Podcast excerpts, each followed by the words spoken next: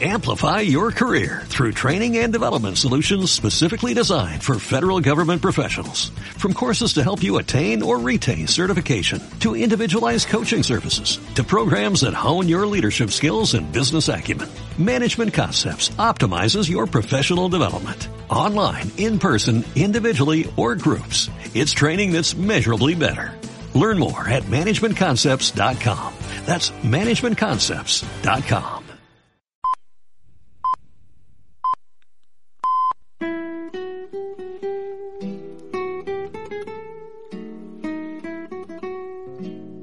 En línea con el mundo, con Pablo Santos. Bienvenidos una semana más a este canal de podcast en línea con el mundo. Soy Pablo Santos y comenzamos ya este octavo capítulo. Un capítulo que va a ser algo diferente a lo que veníamos escuchando hasta ahora, eh, ya que el programa de hoy lo dedicaremos en exclusiva a la figura de uno de los literatos más relevantes de nuestra literatura y, del mundo general. Relevante tanto en poesía como en la sociedad. Es el representante ideal de la generación del 98. Y sin más dilación, arrancamos ya.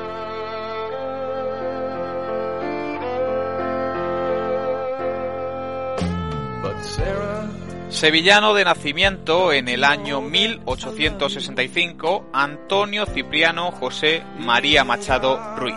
Se le conoce como poeta, dramaturgo o narrador de la literatura castellana. Se le conoce coloquialmente como Antonio Machado y con el paso del tiempo se convirtió en una de las figuras de mayor relevancia en la sociedad española del siglo XX.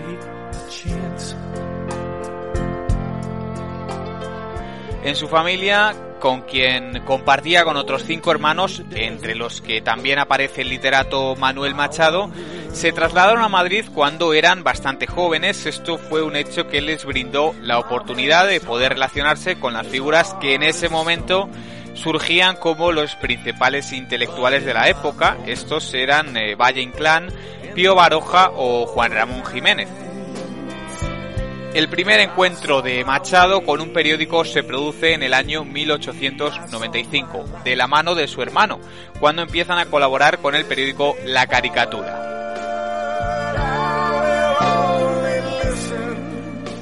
Pero no fue solo Madrid quien influenció a Antonio Machado, también tuvo la suerte de tener una conexión muy especial con París.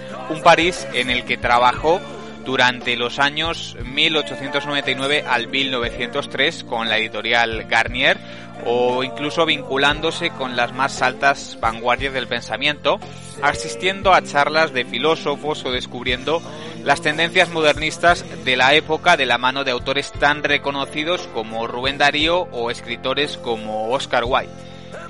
El primer poemario que lanza Machado es en 1903 y tiene el nombre de Soledades. Es una obra muy personal en la que bucea entre las raíces de su Andalucía profunda y lo busca unir con la tradición española. Es el comienzo de un poeta contemplativo, un poeta creador y un poeta soñador. Machado continuó también escribiendo poesía, además de escribir en prosa y escribió también en teatro. De hecho, eh, en teatro participa en la compañía teatral de María Guerrero y Fernando Díaz de Mendoza.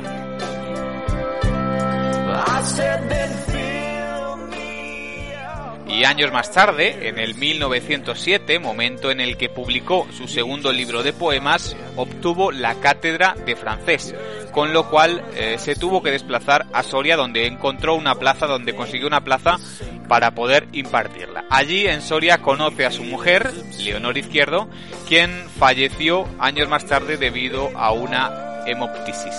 Esto llevó a Machado a trasladarse a Andalucía. Se trasladó a Baeza en otra plaza que encontró para seguir impartiendo francés. Lo hizo allí hasta casi el año 1920.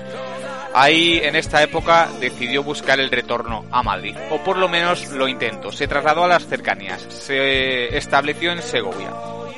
Y en esta ciudad conoce a la poetisa Pilar de Valderrama, conocida y más coloquialmente como Guiomar. Seguramente la conocen mejor que por este apodo que por su nombre de pila. En esta ciudad, en Segovia, estuvo colaborando con la fundación de la Universidad Popular Segoviana. Y aprovechando la cercanía que tenía Segovia con la capital, el poeta pues eh, tenía la oportunidad de ir a visitarla cuando quisiera. Y eh, esto supuso que en el año 1927 le eligieran como miembro de la Real Academia Española.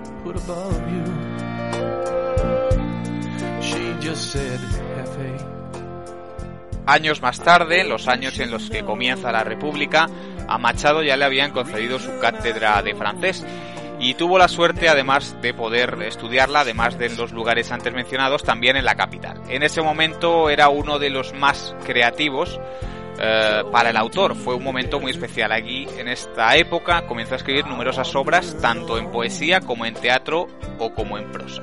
En el momento en el que estalló la guerra civil, Machado fue evacuado a Valencia, buscando zonas más seguras ya que parecía que corría peligro. Pero él, eh, a pesar de eso, continuó participando en las publicaciones del bando republicano con su campaña literaria. Es más, en el último año de la guerra tuvo que huir hacia Barcelona. Allí, eh, en su intento de fuga, llegó a cruzar los Pirineos porque en Barcelona tampoco era seguro, había un miedo muy grande a que las ciudades en las que él estuvo residiendo se quedasen completamente aisladas y consiguió llegar hasta Collioure, donde falleció poco después de haber llegado falleció aquejado por una mala salud, por arrastrar los problemas de todos los traslados, todo el viaje y las consecuencias de la guerra. Esto acaba con Machado en el año 1939.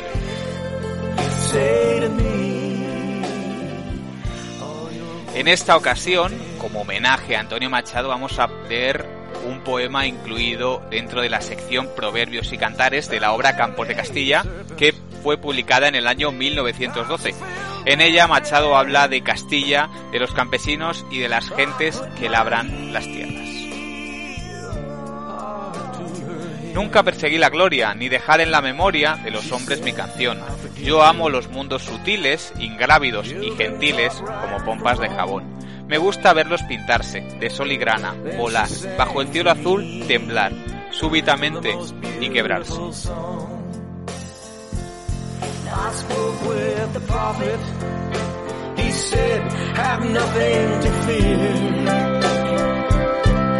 I said, then fill me up. I have ears to hear. He just said, God damn you.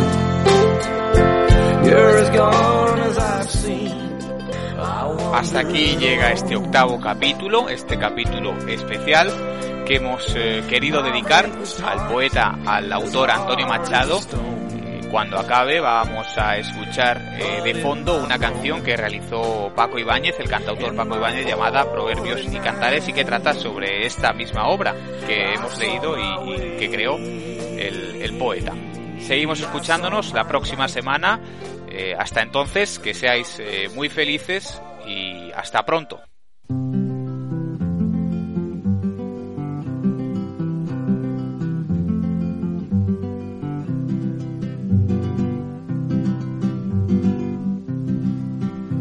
Nuestras horas son minutos cuando esperamos saber y siglos cuando sabemos lo que se puede aprender y siglos cuando sabemos lo que se puede aprender.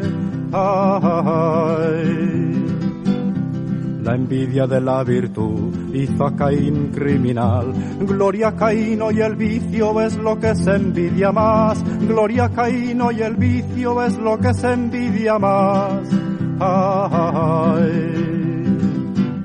No extrañéis dulces amigos que esté mi frente arrugada. Yo vivo en paz con los hombres y en guerra con mis entrañas. Yo vivo en paz con los hombres y en guerra con mis entrañas. Ayer soñé que veía a Dios y que a Dios hablaba. Y soñé que Dios me oía, después soñé que soñaba. Y soñé que Dios me oía, después soñé que soñaba. Ay. Bueno saber que los vasos sirven para beber. Lo malo es que no sabemos para qué sirve la sed. Lo malo es que no sabemos para qué sirve la sed. Ay Todo pasa y todo queda, pero lo nuestro es pasar. Pasar haciendo caminos, caminos sobre la mar. Pasar haciendo caminos, caminos sobre la mar. Ay. Ya hay un español que quiere vivir y a vivir empieza. Entre una España que muere y otra España que bosteza. Entre una España que muere y otra España que bosteza. Ay. Españolito que vienes, al mundo te guarde Dios. Una de las dos Españas adelante el corazón. Una de las dos Españas adelante el corazón. Amplify your career through training and development solutions specifically designed for federal government professionals. From courses to help you attain or retain certification, to individualized coaching services, to programs that hone your leadership skills and business acumen, Management Concepts optimizes your professional development. Online, in person, individually, or groups. It's training that's measurably better. Learn more at managementconcepts.com. That's managementconcepts.com.